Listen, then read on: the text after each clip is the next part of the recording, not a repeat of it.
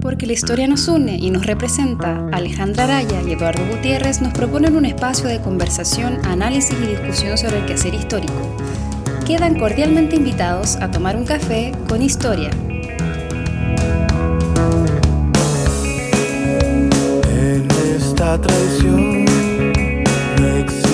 perdón ni vacilación.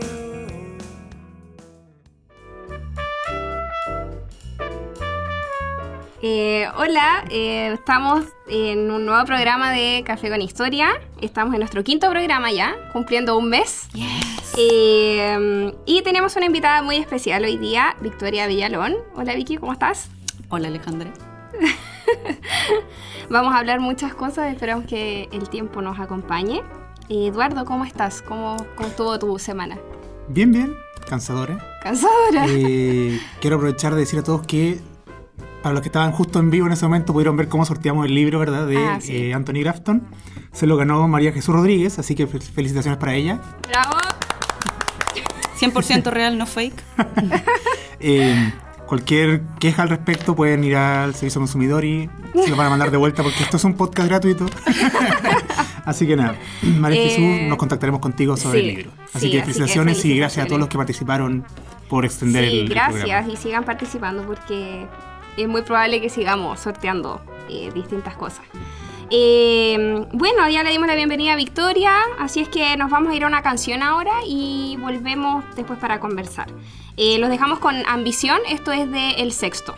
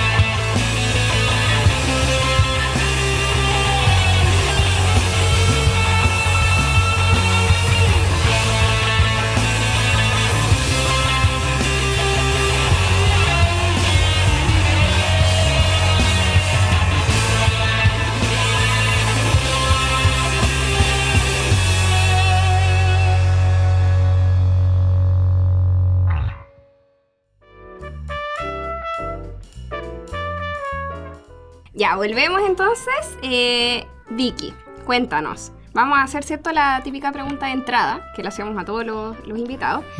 Eh, cuéntanos por qué decidiste dedicarte a la historia, eh, por qué la elegiste. Yo- sabemos que también lleva- llevas poco tiempo en esto, como nosotros, ¿cierto? Si pensaste en algún momento en no dedicarte a esto también, o dedicarte a otra cosa, a otra carrera, cuéntanos un poco tu experiencia. Ábrenos tu vida.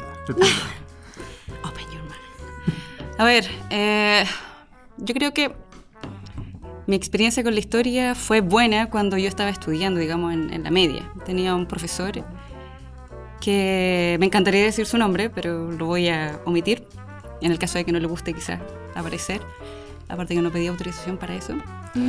Y eh, él siempre fue muy motivador para mí, para yo seguir adelante con su disciplina, digamos, y él me ayudaba a mejorar, digamos, no solo en la historia, a interesarme en ella, sino también a, en todo ámbito, digamos, en todo, a ser buena persona, digamos, ese tipo de cosas.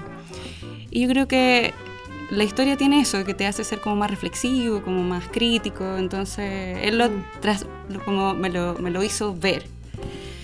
Y después eh, yo estaba más interesada en seguir una carrera artística. Quería ser estrella de rock.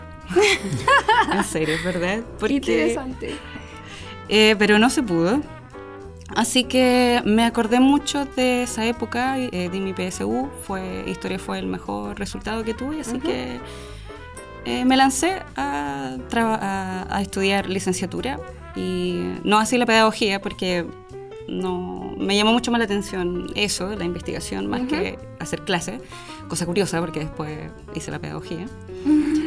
Pero eso, así que me interesó todo esto de cuando una vez ya estaba dentro de la, de la carrera, darme cuenta de que la historia es más que fechas o, o que es lo, lo común que uno aprende en la Mm. escuela, Los datos. datos y cosas, ese tipo de, de- de asuntos que no vienen al caso. Eh, no quiero ser cliché con el proceso, pero sí eh, me di cuenta de que, que la historia no sirve para aprender de que los cambios se dan no de manera espontánea, sino que es la gente la que tiene que producir esos cambios, luchar, salir a la calle. Y esas cosas me gustan, como, como la sociedad, digamos, la construye. Y en ese sentido, yo quisiera también ser protagonista de eso, dando mi aporte. Entonces, por eso la historia es como la base o, o la fuente que me va a permitir a mí dejar algún rastro, así como lo han hecho grandes personas que me interesa conocer. Eso básicamente. Pero entonces tú, ¿sabías la diferencia entre licenciatura y pedagogía del yo tenía la comienzo? misma pregunta. Porque- En ningún momento. no, eso lo aprendí, eh, digamos, cuando eh, me metí a, a estudiar la PSU, digamos, en el preuniversitario. Ya. El profesor que me hacía mi historia eh, me resolvió eh, esa... esa- Ah, pero Esa duda, tú antes sí. de postular a la universidad ya lo sabías. Pero igual ya sabía y po. No, pero sabía ¿No? que era investigar, pero no sabía que me enfrentaba, digamos, a que tenía que... No, Pero pero es que creo que eres la primera invitada que sabe la diferencia, que hay una de diferencia hecho, ni, real si- entre ni siquiera pedagogía- nosotros. Yo cuando entré juraba que era como para hacer pedagogía, para hacer clase en el colegio. Una pedagogía como con plus. Ah, bueno, Claro. no sé si es tan importante, pero, pero sí, pero... Es que sabéis que lo, es que lo hemos discutido mucho, que efectivamente Ah. es súper importante como hay gente que a nosotros nos resultó porque nos terminó gustando el asunto de investigación, Claro. pero hay gente que se decepciona mucho. Ah. O sea, eh, en ayudantía he tenido alumnos que realmente no tienen ni idea de qué Y están haciendo. digámoslo, ahí. la mayoría de la gente. Claro, o sea, la parte teórica es como que no... Entonces tú tenés que saber igual de pronto lo que te estés metiendo. Sí. Y creo que tú eres la primera que sabe a lo que se está metiendo. Sí, pero no tan en profundidad, digamos, no el quehacer del historiador, eso no lo sabía. Una vez Ah, que ya. yo, no, yo sabía que había una separación entre investigar, que iban al archivo, que trabajaban con fuentes, pero nunca tan metidos de Ay, secundarias, primarias y igual, cosas. po. Igual sabías Pero- algunas nociones antes de entrar. Sí, Y antes de y postular. que no fueran también. profesores de, de colegio, digamos. Claro. Pero eso. Pero- y diciendo eso que te interesa como los movimientos sociales y dejar tu aporte, mm, mm. coméntanos un poco cuál fue tu... Porque para... eh, lo dij- creo que lo dijiste. No, ¿verdad? no lo dije, Vicky está estudiando ahora el, el magíster de la Sí, historia, Andrés sí. Bello. De hecho, está pronta a terminar su tesis. Sí. Por deseamos favor. toda la suerte del mundo. Pero hablar un poco sobre tu tesis de licenciatura. que también fue el Andrés Bello, ¿verdad? Sí, fue el Andrés Bello, pero hace muchos años. De los más antiguos. 2012. Sí, a ver, básicamente se trató de, mm, bueno, de la ley de matrimonio civil del 84, 1884. Ya. Yo quería estudiarla para poner- poder ah, compararla con, con la normativa, digamos, eclesiástica. La idea central era que mm, eh, comparar entre las dos eh, qué tipo de directrices morales, digamos, eh, se, se discutían y si era la, civil y la, la eclesiástica en, en realidad tan discrepantes, digamos, porque una es laica, otra es religiosa. Disculpa, ¿el año me dijiste? 84, 84. 1884. Sí. La idea central era esa, enfocarme en, en cómo ellos desarrollaban, digamos, el discurso de familia. Y yo pensaba en algún momento que quizás, la, como era una ley, ley laica, totalmente novedosa, eh, iba a discrepar un poco en, en- en esos códigos familiares donde la mujer tenía un rol, donde el padre tenía un rol, donde los hijos también tenían un rol, eh, que a lo mejor podía ser más, eh, como uno piensa, liberal o más inflexible con, con ese tipo de cosas. Pero la verdad es que me encontré que eh, eh, fue una alternativa, ¿no? una alternativa para las personas que no eran eh, católicas y que sí querían tener, formar una familia, digamos, y optar a todos los beneficios que ella conlleva, protección, qué sé yo, eh, incluso herencia. Eh, y eso, pero en lo moral, eh, no, incluso se traspasaron todos esos códigos eh, súper patriarcales, digamos, donde el hombre era el proveedor, donde la mujer tenía que respetar, donde se juraba también amor, fidelidad, era, era totalmente discriminado eso, o, o más bien era un- un- un- una situación de, de- de conflicto o, o de, de separación y, y de mucha humillación, digamos, sobre todo para la mujer. Eh, así que eso, eso básicamente se trató. O sea, y tú lo viste desde el, el género. ¿O tra- No, lamentablemente no. no. lo vi desde el género, lo vi desde la construcción de familia, porque yo, ¿cómo se llama esto? Me, me, me- me interesó en algún momento, lo sentí como eh, interesante ver eh, cómo se creaba el, el núcleo familiar, digamos, a través del matrimonio, que era al al final el- la única forma de poder tener una familia formal, el matrimonio. La otra era solo, eh, no sé, por los niños que nacían de Ah, fuera del matrimonio, Estado, niños digamos. guachos, claro. Ya. O en este caso de la iglesia, pero después pasó como al Estado y también se le dio como la misma importancia, digamos. Y claro, eh, eso era como lo central.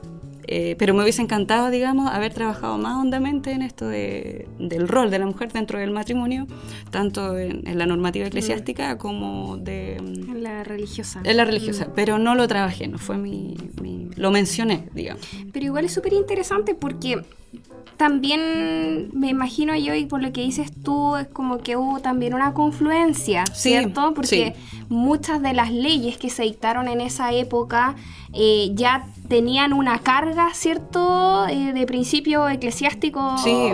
Muy fuerte, o sea, Sí. por ejemplo, también lo podemos ver en la educación, que, que era lo que pasaba y también un poco lo que estudió también Sol Serrano con qué hacer con Dios de, En la en la República, sí. ¿cierto? Entonces, creo que también eso es como, como, una, como una hipótesis, ¿o no? Sí, por supuesto. O sea, eh, a lo mejor se podría pensar de que los sectores más conservadores versus los sectores más liberales tenían propuestas eh, familiares muy, di- muy diferentes, sobre todo de relaciones de pareja, pero la realidad no era así. Ambos eran moralmente muy conservadores, o sea, se sabía que toda Claro. relación que no fuera exmatrimonial era pecaminosa, entonces, Claro.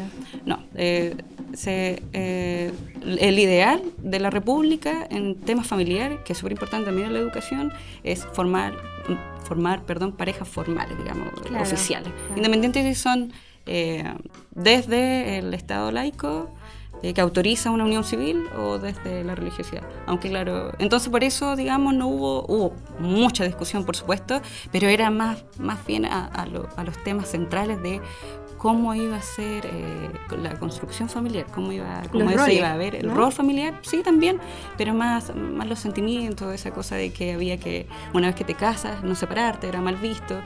Así Ya, que esas como directrices, consolidar, digamos, el sí. núcleo de la sociedad, Sí, que es la familia. Sí, por- sí, porque es lo básico, digamos. Claro. Dentro de la sociedad está la familia y el núcleo básico donde al final eh, se expresa toda la sociedad trabajando en equipo, siendo Claro. fide- eh, fieles, digamos. Claro. Así que eso, eso es lo que trabajé.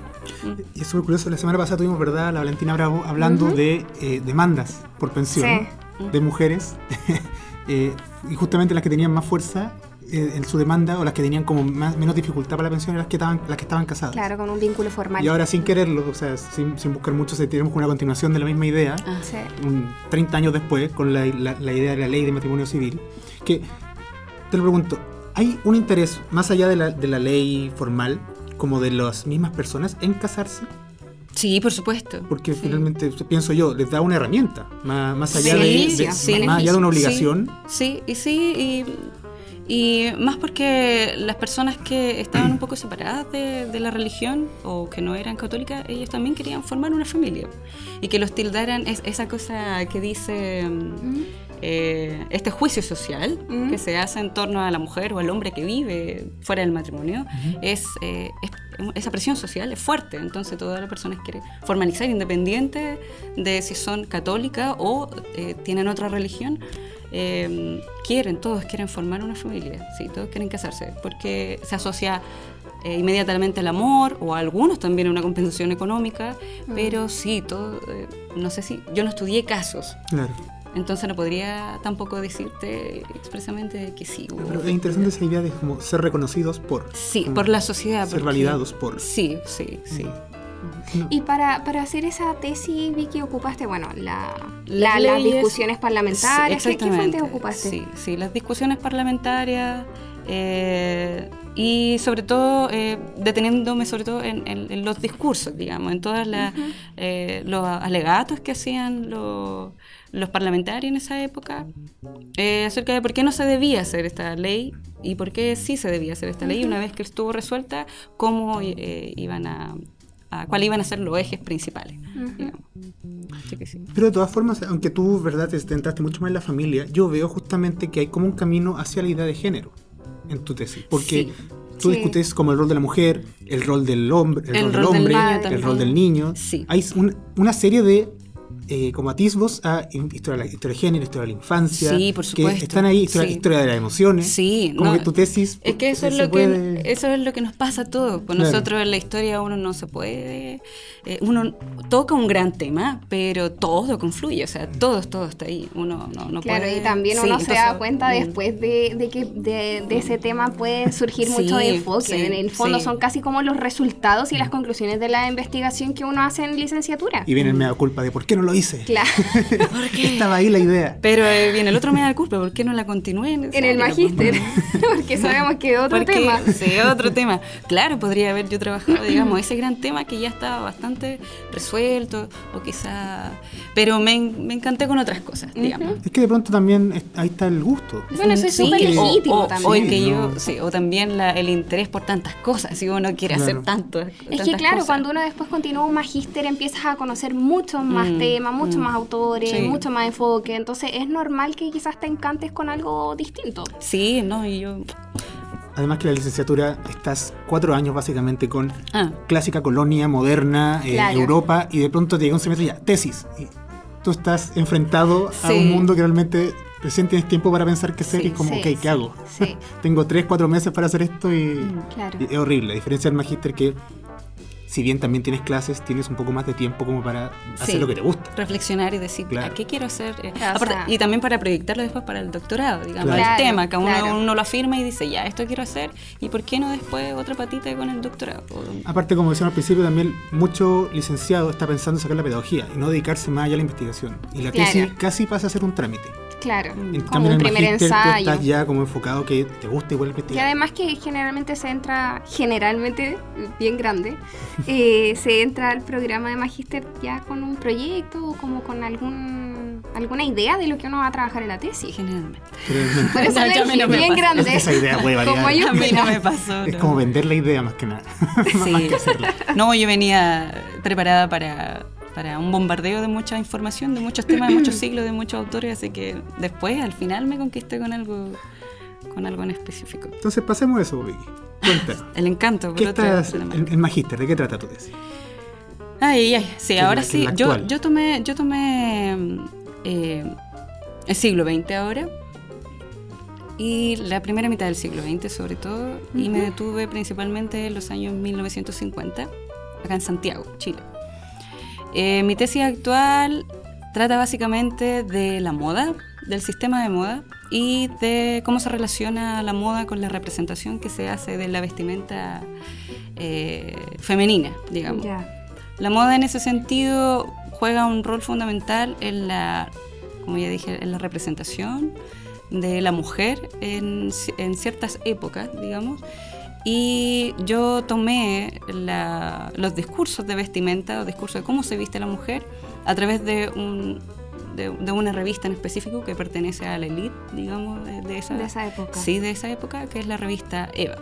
Una revista que circuló entre el 1942 hasta 1973. Eh, me gustó principalmente porque nosotros, como ustedes saben, tuvimos un, un- un curso, Curso. de magíster de, de simbolismo, digamos, de historia de las representaciones o, o de lenguaje no, no verbal. Y me gustó esta idea de eh, estudiar la cultura a través de los símbolos que deja la sociedad y cómo, cómo también lo, lo construye a través de, de- objetos materiales que hablan, digamos, sin, sin verbalizar pero que igual nos cuentan cosas, que representan cosas, simbolizan cosas, y no, no solo cosas, sino sentimientos, alegorías, eh, eh, entonces, también roles, también roles muy marcados. Y la vestimenta que usamos habitualmente eh, comunica. Y en ese sentido, en esa época comunica cómo, cómo se quiere representar a la mujer, digamos, que puede ser incluso eh, difícil de abordar porque eh, yo lo estoy viendo desde una representación que además está filtrada, que es la revista, digamos, y está ahí seña- señalizada cómo era efectivamente la mujer. Pero en cambio, eh, yo me, me puedo encontrar con fotografías o con videos o de la época eh, que me pueden decir lo contrario, o fotografías de, de otros medios que, que muestran a otro tipo de mujer vestida de una forma diferente. Entonces ahí es cuando yo tengo que tener ojo que en verdad ese tipo de representación pertenece a un, a una, a Un un, sector. a un sector social y ahí yo tengo que de- desclasificar eh, cuáles son las intenciones detrás de, de esa representación. Ujú. Oye, Vicky, y mm, entonces tú estarías haciendo como un. ocupando un enfoque eh, de análisis visual no, o de género. Mm, Sí, eh, em, sí eh, en parte es de género, muy de género, porque habla de la historia de, de- de la mujer, de sus luchas políticas y eh, cómo esas luchas, esos cambios se ven representados a través de la vestimenta, porque eh, ellas se apropian en algún momento cuando salen a la calle, digamos, después de la Primera Guerra Mundial, ellas salen a la calle y se visten de una forma a medias masculina. Entonces, eh, para ocupar espacios públicos, digamos.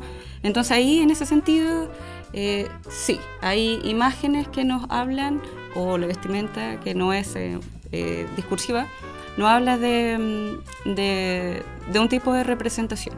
Pero yo no veo 100% imágenes, sino que me voy netamente a lo que se escribe acerca de lo que se está viviendo. En ese sentido, eh, son eh, artículos de moda donde se señala eh, cómo debe comportarse la mujer en esa época, cómo se comportaba en, en este caso, si le creemos, digamos, en esa época, y cómo se vestía, cómo, o cómo debía hacerlo, cómo era correcto hacerlo. Así que más que imágenes, que los podría contrastar, por supuesto, con el discurso, que sería muy interesante después de hacer, eh, yo me voy más bien a, a la idea que se está construyendo a través de la elite y eso es discursivo. Sí. Pero aunque tú digas Lectura. que eh, cambiaste tu tema, Sí. o sea, lo estoy escuchando y porque tu primera tesis era sobre el discurso de la familia, que entre la familia está la mujer, en el matrimonio, por la élite, que básicamente ¿verdad? son los parlamentarios, y ahora estamos en una revista para la élite haciendo un discurso para, sobre la mujer. O sea, Sí, sí, tu tema me parece sigue siendo la configuración de, de- de- de- O sea, antes era la familia completa, pero ahora de la mujer específicamente. modelo, sí. Es un poco los discursos sobre. Sí, por supuesto. Hay, hay- hay un interés, parece tuyo, como sobre los discursos acerca de cómo definir a las personas. Sí, por supuesto. Sí, así. Pero igual ahí está interesante porque tú, bueno, ¿en qué, en qué periodo revisaste? Dijiste que la, la revista se publicó entre el 42 y el Y el 73, 73, sí. pero tú revisas ese mismo periodo. No, yo reviso del 50 al 60. Por, eh, lo reviso porque en ese periodo, bueno, desde el 30, eh, hubo una crisis social espantosa, digamos que se manifestó en un resguardo económico y también en eh, que se mat- materializó en la vestimenta, digamos, en ese, en ese momento, desde la Primera Guerra Mundial, digamos, pasado incluso, la mujer cambia drásticamente su, su hábitos de vestimenta. Y si bien nosotros no participamos, digamos, de la guerra, sí le declaramos la guerra a Japón en el 45. Y, Y ganamos. y ganamos, claro. Y, y nosotros... Eduardo. Sí, y nosotros, eh, y la mujer de, en ese momento, que hay que separar igual a la mujer de la elite, del- de, de la mujer de clase media, Claro. O de eh, que clase se baja vestía, también. sí, claro, que se vestían muy diferente, pero eh, la revista me sirve porque es un medio de comunicación que, que traspasa esos ideales extranjeros y que, y que, y que se manifiestan Mm. acá, digamos. Y en los años 50, sobre todo, destacable por la profunda crisis que vive en, en el gobierno de Ibáñez, una deflación muy alta, Mm. y la mujer eh, en el 52 que vota y que, le, y que después próximamente le atribuyen el, el desastre, digamos, de- del ibañismo, y le echan la culpa a ella. Eh, Claro, pues verdad que esa fue Sí. la primera elección donde votaron las Sí. mujeres. Sí, entonces ella, en, en- en- al menos la clase media, intenta masculinizarse apropiándose de, de los espacios, porque ella finalmente eh, sale a la calle a protestar con los obreros, con los pobladores, y se pierde un poco en ese influjo de, de, person- de, personas que están reclamando en conjunto Claro. por, un, por, un bien, por un bien mayor. Mm. En, este, en ese sentido, eh, la mujer eh, quizá eh, quiere, eh, ¿cómo se llama esto? Quiere ocupar los espacios públicos a través de, de una ambigüedad de, de su, de, digamos, de su rol. Claro. Tomando un poco el, el espacio masculino, en este caso la calle, eh, vistiéndose de, no de vestido, sino de chaqueta y falda. Pantalón. Ah, falda. Falda, sí, fa- falda. Pantalón, pa- pantalón, no.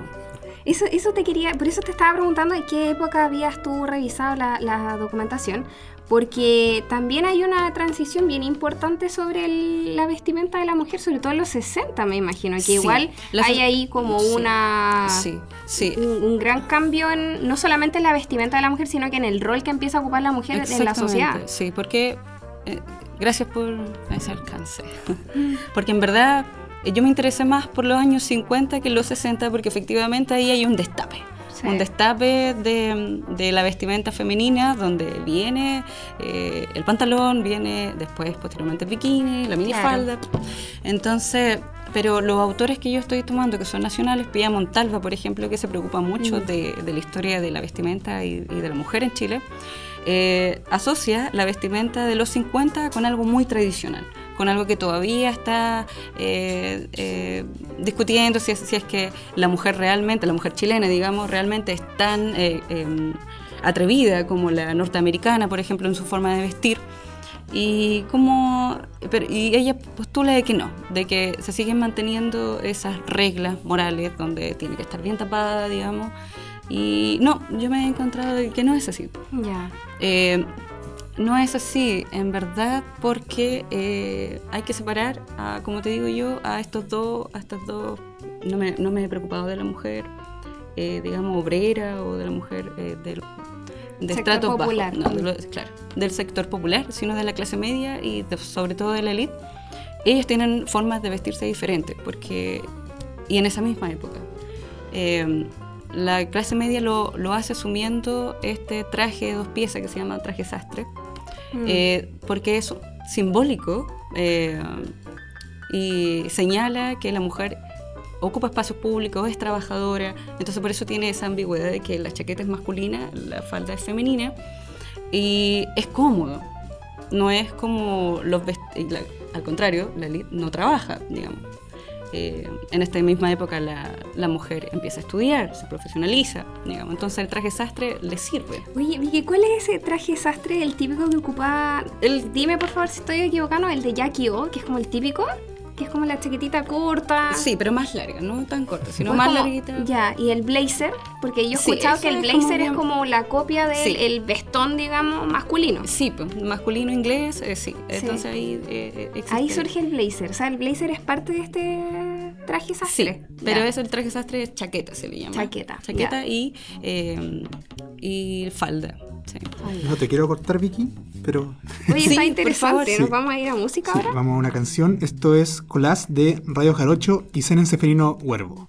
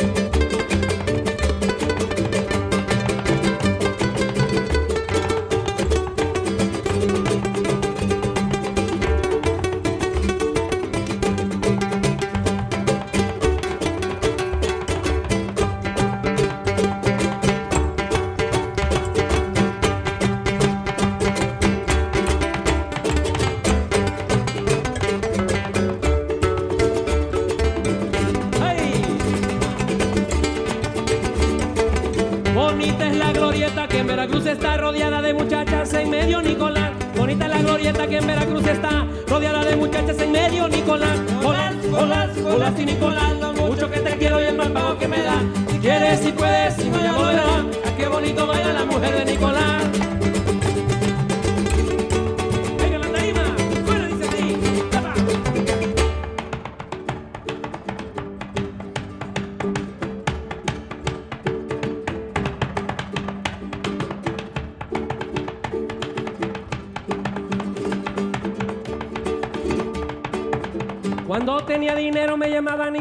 Soy que no tengo nada, me dicen con las nomás. Cuando tenía dinero me llamaban Nicolás, que no tengo nada, me dicen con las nomás. Colas, colas, colas y Nicolás, lo mucho que te quiero y el mal pago que me da. Si quieres, si puedes, si no ya lo verás.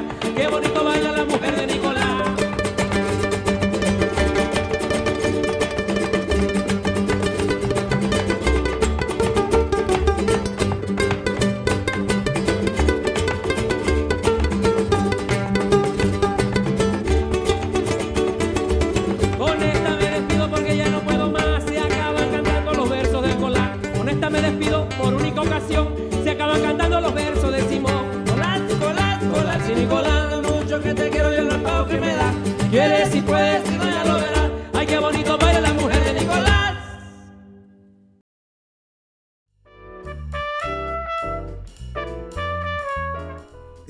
Seguimos con Vicky. Eh, mira, mi pregunta viene, eh, o sea, porque encuentro que un tema realmente interesante, más allá de, de lo que hablábamos en comerciales. Ah, Mejor no Eh, lo repitamos. ¿Por qué te lo digo? Porque eh, ustedes entenderán más la época porque justamente trabajan siglo XX, pero yo en Colonia también veo este tipo de eh, situaciones con ropa. Alejandra Vega ha trabajado, por ejemplo, la ropa para los indios, que una- Ah, es un tipo sí. de trapo y un tipo de género Sí. específico. Eh, la ropa de elite, el asunto, no sé, eh, para Europa quizás que la ropa limpia es ropa blanca, mientras que la ropa que no es blanca no está limpia. Hay un montón de temas con la ropa que son culturalmente eh, como observables. Y con respecto a eso, y viendo quizás tratando la ropa como una forma de representación, quizás, de que es un tema que a mí me gusta harto, de, eh, de la época, o sea, o, o de, de la situación misma. Tú has visto que, solamente si lo he visto, no, no, no, no- te quiero poner en problema ni nada, pero que esta idea de, eh, del modo de vestir de la elite permee hacia abajo, o que haya como una idea, ¿por qué te lo pregunto? Por ejemplo, pensando en Martín Rivas, como la, la novela que es más del siglo XIX, pero está la, esta señora que no recuerdo, pero es de una casa que ella es una señora de medio pelo. Y medio pelo porque usaba un abrigo que era con un pelo más corto de piel que los que usaba la elite, que era de pelo, de pelo largo. de ahí o de- viene el, el- el medio pelo viene de la ahí. se ponían un abrigo que eh, era, era más barato que el que usaba que era de pues pelo ahora sí completo. se no, si es medio pelo. Claro, ¿se ve eso en la revista o en la fuente que tú has revisado? mucho, mucho. Em, Gracias. mucho y ahora voy a- al contenido, digamos. No, harto. Eh, a ver, la elite siempre intenta homogenizar un poco, no así, tratando de que los demás sean parte de, su sociedad, digamos, porque eso es como bien destacable eso, pero sí intenta educar a la sociedad, a todas, eh, todas las mujeres, para hacerle ver, eh, digamos, a- al extranjero, de que nosotros somos muy... Muy, muy, buenos, muy conservadores, somos, somos una sociedad, sí, somos una sociedad culta, refinada. Mm. Entonces lo que, pero la élite está consciente de que las capas medias y las bajas no tienen la cantidad de recursos que sí tienen ellos para poder vestirse, digamos, con las mejores ropas. Entonces, ¿qué hace? Eh, controla eh, los hábitos de vestimenta a través de eslogan, a través del discurso y dice, mire, usted mujer eh, que no tiene tantos recursos, ¿cómo puede verse bella, elegante? Eh, no, por favor, por supuesto que no dice como nosotras, no, en ese sentido no es tan Ah, tiene que explícito. estar la diferencia ahí. Sí, por supuesto. Eh, eh, eh, modifique sus prendas, modifique sus prendas, pon- póngale un cinto, eh, de una forma diferente y va a estar a la moda, se va a ver sofisticada, se va a ver bella. Pero eso salía en la revista que estás revisando tú. Exactamente. Esas revistas son Siempre. para la elite. No, eh, son para... eh, O la- viene desde la elite. viene la desde la elite, sí. Porque Eh, ¿cuál es como el, el quórum de esa revista? ¿Quién, quién tiene acceso finalmente? Eh, todas las- bueno, en esa época hay un 70% de, de, de personas alfabetas y, y monetariamente hablando cuesta, eh, es bien accesible, digamos, económicamente. Pe- y, pe- pero tiene lo que sí es destacable, independiente del precio y de cuánto eh, sea la cantidad de, de- de- de publicaciones que hace, eh, digamos, en, en el tiraje, que son alrededor de 6.000 más o menos. Entonces ahí tenemos también una, una, idea de cuántas personas lo leían. Eh, el lenguaje, el lenguaje que, se utiliza o lo... o- o- Las expresiones. Sí, por supuesto. O, o también, eh, eh, ¿cómo se llama esto? El tipo de, de- de temas que toca la revista. Porque Zigzag, es de Zigzag, por supuesto, eh, en ese mismo momento tiene paralelamente otras dos eh, revistas que también son eh, magazine de moda. Eh, y se dice que Eva es más sofisticada y es para la mujer de clase alta y media alta porque tiene un lenguaje más exquisito, es des- un desarrollo discursivo más amplio, más largo, digamos. En cambio, Rosita, Margarita, que son para los sectores de- que tienen el, mismo tono, digamos, de eh, preocupación por la moda y de cómo debemos vestirnos, eh, son más visuales, tienen más fotografía y textos más cortos y más eh, de esta forma, con titulares grandes, digamos. Y no tocan tanto temas culturales como si lo hacen en EVA, o temas políticos como si se hace en EVA. eh, y ese tipo de cosas, más publicidad quizá. Mm. O sea, es como una visión bien paternalista.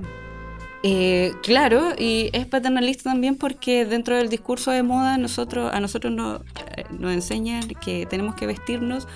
eh, bueno, hay, hay, hay, un contraste, digamos, un quiebre entre el 55 en adelante, porque del 50 al 55 efectivamente tenemos como un patrón como muy conservador, donde la elite eh, o las editores de la revista eh, le enseñan a la mujer a que tiene que vestirse para el marido, digamos eh, para lucir bien, porque la, la vestimenta es importante, lucir ante el público es importante, en qué momentos del día debe eh, salir a comprar, siempre acompañada de su hija, de su prima, de, no importa, eh, en el centro de la capital, que es donde se vive, digamos, la, el mundo aristocrático, digamos, porque Claro. esos espacios estaban ocupados por ellos, no por, eh, digamos, el exterior para el resto de la población. Y, eh, y claro, eh, tú tenías que vestirte más que por sentirte bien o cómoda contigo mismo para encantar a los demás, para que los demás Claro. vieran que tú eras efectivamente fina o efectivamente muy parisina, digamos. Y eh, al contrario, eh, el vestirse mal eh, hacía que tu esposo, incluso hay explícitamente una encuesta donde se dice que cuidado con lo que te pones porque tu esposo, si te mira, le va a dar tanto espanto que se, para- se separe de ti. Entonces, sí, entonces hay... hay- O sea que, y como te decía, es súper paternalista y, y hasta pedagógico casi, porque te dan Eh, como instrucciones, sí, me imagino sí. que quizás hasta numeradas, de Sí. qué es lo que tienes que hacer, qué ponerte, qué no. numerada en, en, en dos sentidos. Carlos Sandón, que estudia mucho el, el- las revistas, los magazines en Chile, dice que lo que se intenta hacer a través de la revista es eh, traspasar, digamos, los ideales que, que en este caso son súper elitistas y hacerlos notar al resto de la sociedad, pero de una forma pedagógica, claro. Eh, es, es también un, un espejo de su propia identidad o lo que hacen habitualmente, digamos, como, como ellos se relacionan con la sociedad y con todos los espacios que ellos ocupan y que son súper sofisticados y que nadie más se relaciona con ellos. Pero lo muestran para que la- los demás sepan que, eh, que en Chile se, se vive un, un- ambiente eh, de lo más, lo más top, lo más alto. Y es pedagógico también en el sentido de que se le enseña constantemente a la mujer que eh, no debe ocupar cierto tipo de prendas porque o sea es muy gorda, o sea es muy flaca, o sea es muy baja, o sea es muy alta, o, se, o, o porque eh, no viene a, a su, a su espacio donde ella pertenece. Ya.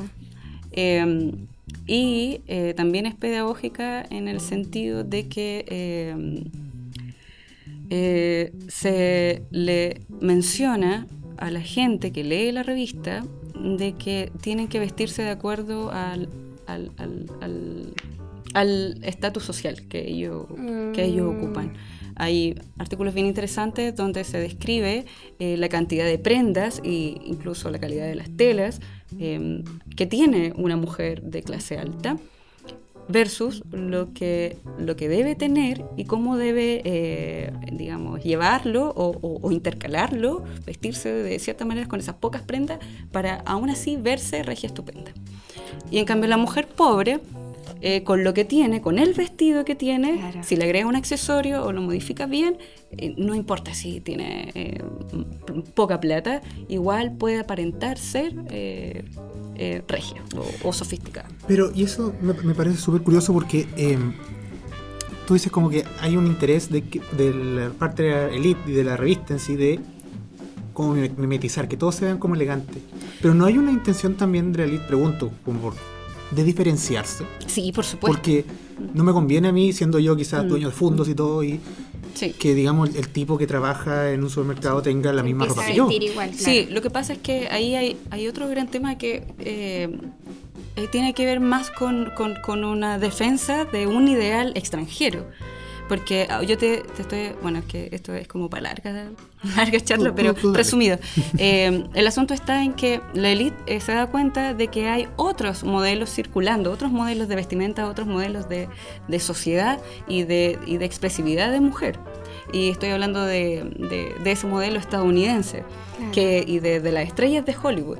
Las estrellas de Hollywood en ese entonces tienen problemas de drogadicción, tienen matrimonios eh, destruidos, digamos, y se visten de una forma mucho más exuberante que, que la mujer parisina. La mujer parisina, igual como en la bella época, digamos, es el ideal de la élite, tanto cultural y también en la moda, entonces se defiende se defiende. Y yo te hablo de homogenizar cuando, cuando se está tratando de que esos los otros patrones de, vestimenta, que es la estadounidense, no se filtren en la sociedad ah, chilena. Entonces, un, ideal. Exacto. El ideal es el parisino, porque el parisino es sofisticado, porque la mujer es más refinada. Siempre se ha asociado lo, lo, lo, europeo, en este caso, a, a eso, a lo elegante. Y eso es lo que quiere defender la, la élite chilena. Pero no, claramente no quiere hacer que, que, que, en algún momento a través de la vestimenta efectivamente se le parezcan. sino que mantengan ese, ese refinamiento, esa forma chic de vestirse que a los ojos de los extranjeros, a los ojos de los extranjeros, eh, la opinión pública de toda la sociedad chilena, digamos, toda la mujer chilena sea, ah, ellas se saben vestir, es estupenda. Y mm, de hecho es lo que se traspasa, digamos, a, a través de la revista Eva, porque la revista Eva eh, se, se, va al extranjero. Eh, de hecho, se, hay, hay, ¿cómo se llama esto? ¿Carta al director? No, inscripciones como... Suscripciones. Suscripciones, exactamente, extranjeras. Y también eh, los editores o los enviados al extranjero llevan la revista para que por favor sea leída eh, por los modistas de alta costura, que son sumamente alabados por la elite chilena.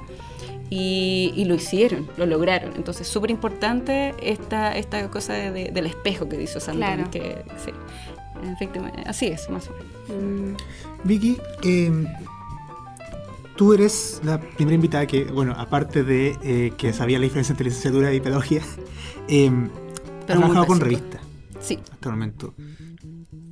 Quisiera, digamos, porque yo la verdad no me manejo en eso, yo siempre, como decía una vez, trabajo con gente muerta, entonces no me meto mucho más. Eh, si nos podías explicar un poco cómo ha sido el proceso, eh, o dónde hay que buscar este tipo de fuentes. Sí.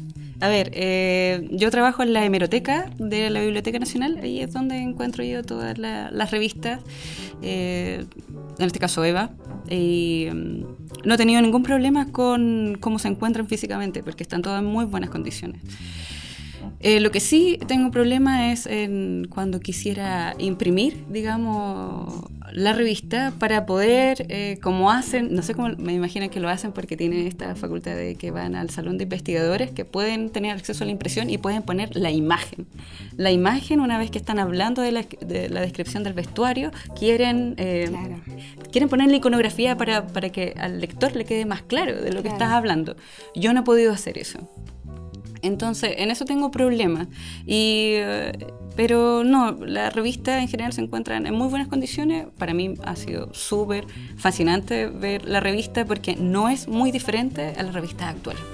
Los temas son exactamente los mismos, eh, propaganda de belleza, moda, eh, artículos de, cultura, viajes al extranjero. El horóscopo. Sí, y, es así porque en esa época, incluso en el 30, eh, la forma de vida moderna no ha cambiado mucho. O sea, mm. todos estos ideales modernizadores de viajar, de vestirse bien, de tener una prenda para cada tipo de, de actividad que tú hagas eh, ¿Qué más? Estos ideales de comprarse electrodomésticos, eh, todo eso. Me imagino que también debe haber alguna parte de vida social. Vida de algún evento de moda. es que vida social, vida social, allí hay eh, matrimonios. tú puedes hacer una, una, línea, una línea, o sea, tú, y de, y de, de, personas tan selectas mm. que. Y ahí están, pero en algún momento después del 56 se corta esa, esa esa efeméride, digamos, esa, esa, esa sección. Se corta. Y se corta efectivamente, yo creo también porque... Eh, porque las personas, los dueños de la editorial se dan cuenta de que eh, la mujer de clase media al final que está empujando, digamos, la economía y que está reclamando por otro tipo de vestimenta que es más atrevida a los tiempos, digamos. Ya la, alta costura, esta forma más recatada, más sofisticada, más conservadora, más, más tapada, no, no viene bien con lo, con, con, con lo que está reclamando la mujer. Mm. Y que al final después impregna a toda la sociedad, incluso a la élite, porque la élite ya en algún momento se separa, pero se da cuenta de que ellas también eh, quieren entrar a la universidad, ellas también se vuelven protagonistas de estos cambios y lo asumen y la vestimenta es una buena forma de, de visualizar esos cambios y esa, eh, esa, eh, esa homo- homogeneización, digamos decirlo, o ese, o ese sí, vamos todas a buscar el bien común. Cu- cuesta. En el, como ya Piamont tal vez tiene razón en el sentido en que es un poco más conservadora, pero, pero no lo es en, todo el, en, en toda la, la época del 50.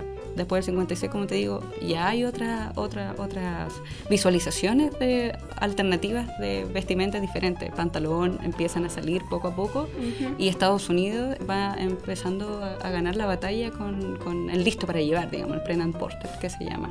Así que ahí hay un... ahí- ahí estoy investigando eh, todavía esa, esa etapa, digamos, Y al final. Disculpa, ¿qué dijiste que era lo que qué sección se había terminado en el 56? La sección de... eh, Vida social. Vida social, sí. Ah, vida social que se asocia a- en ese entonces a los matrimonios.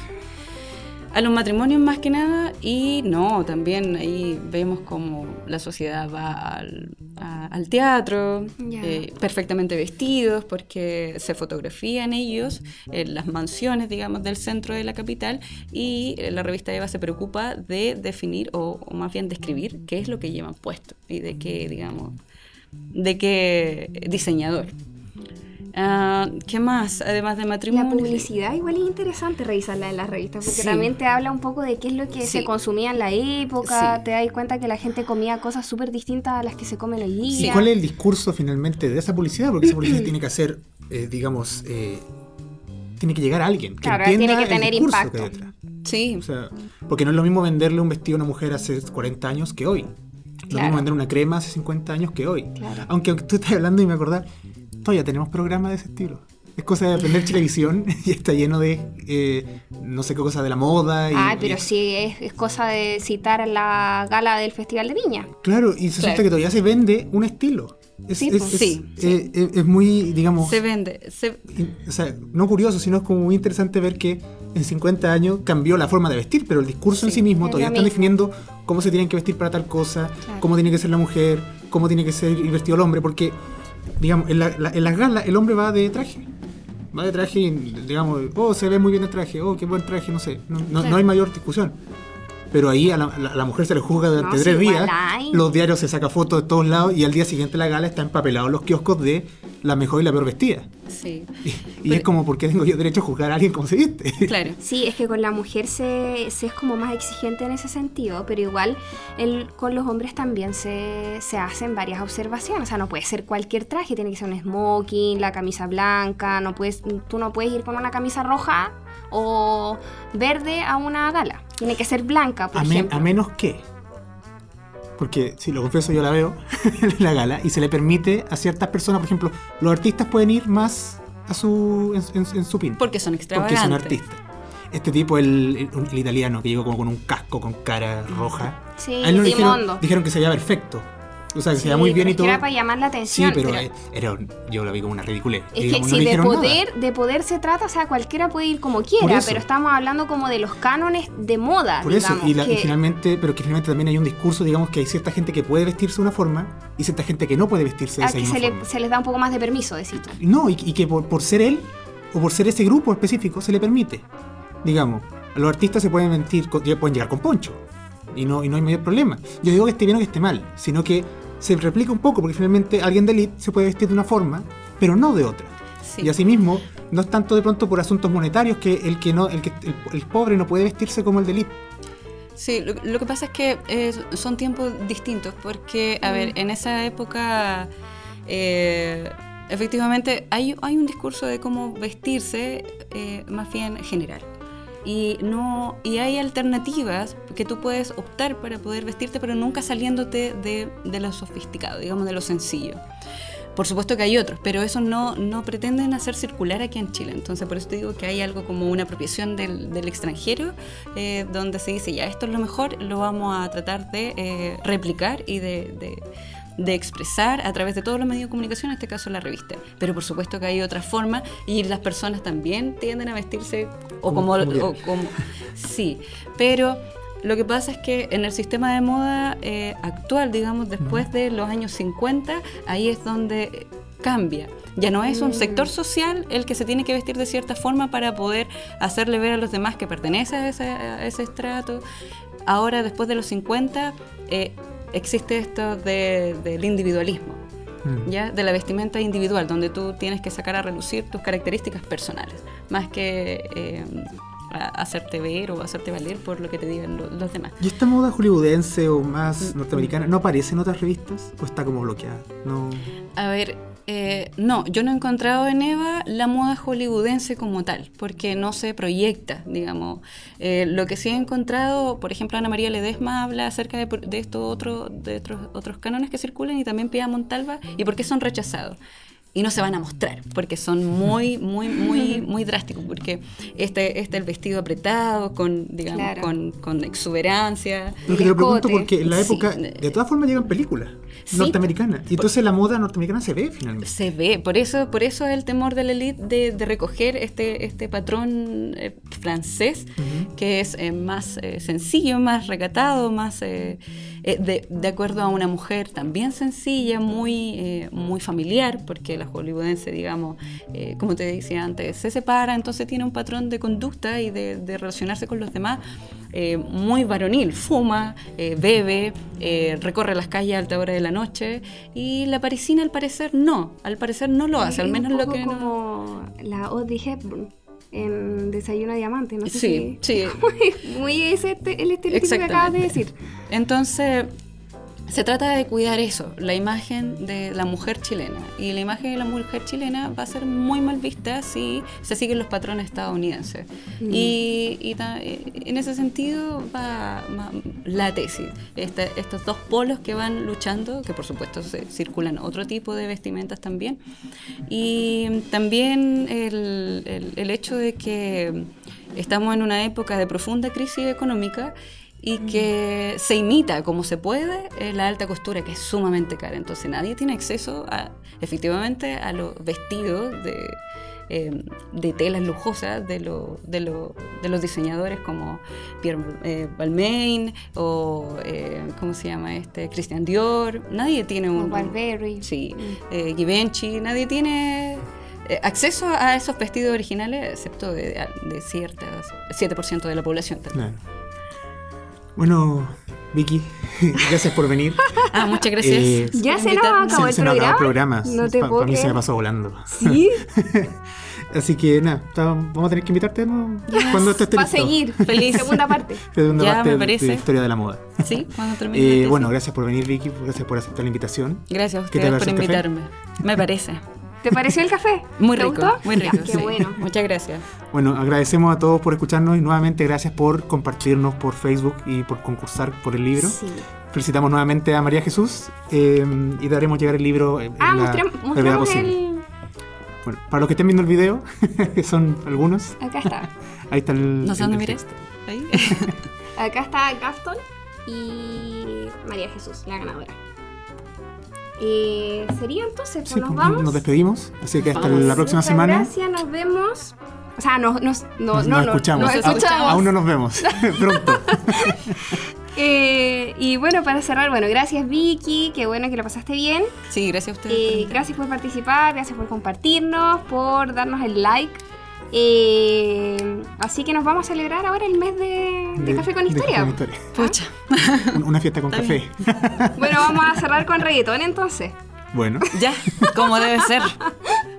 Así que lo vamos a dejar con eh, Nadie te va a amar como yo. Y esto es de Steve, la estrella urbana.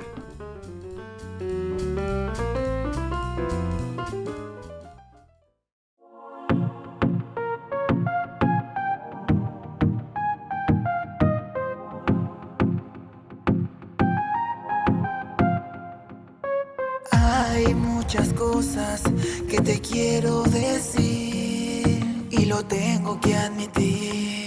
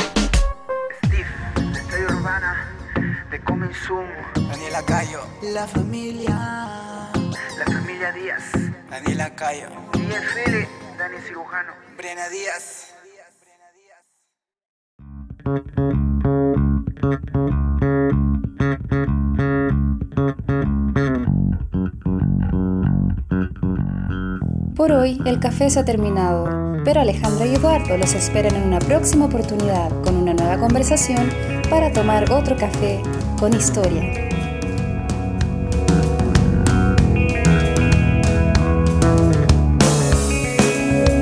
En esta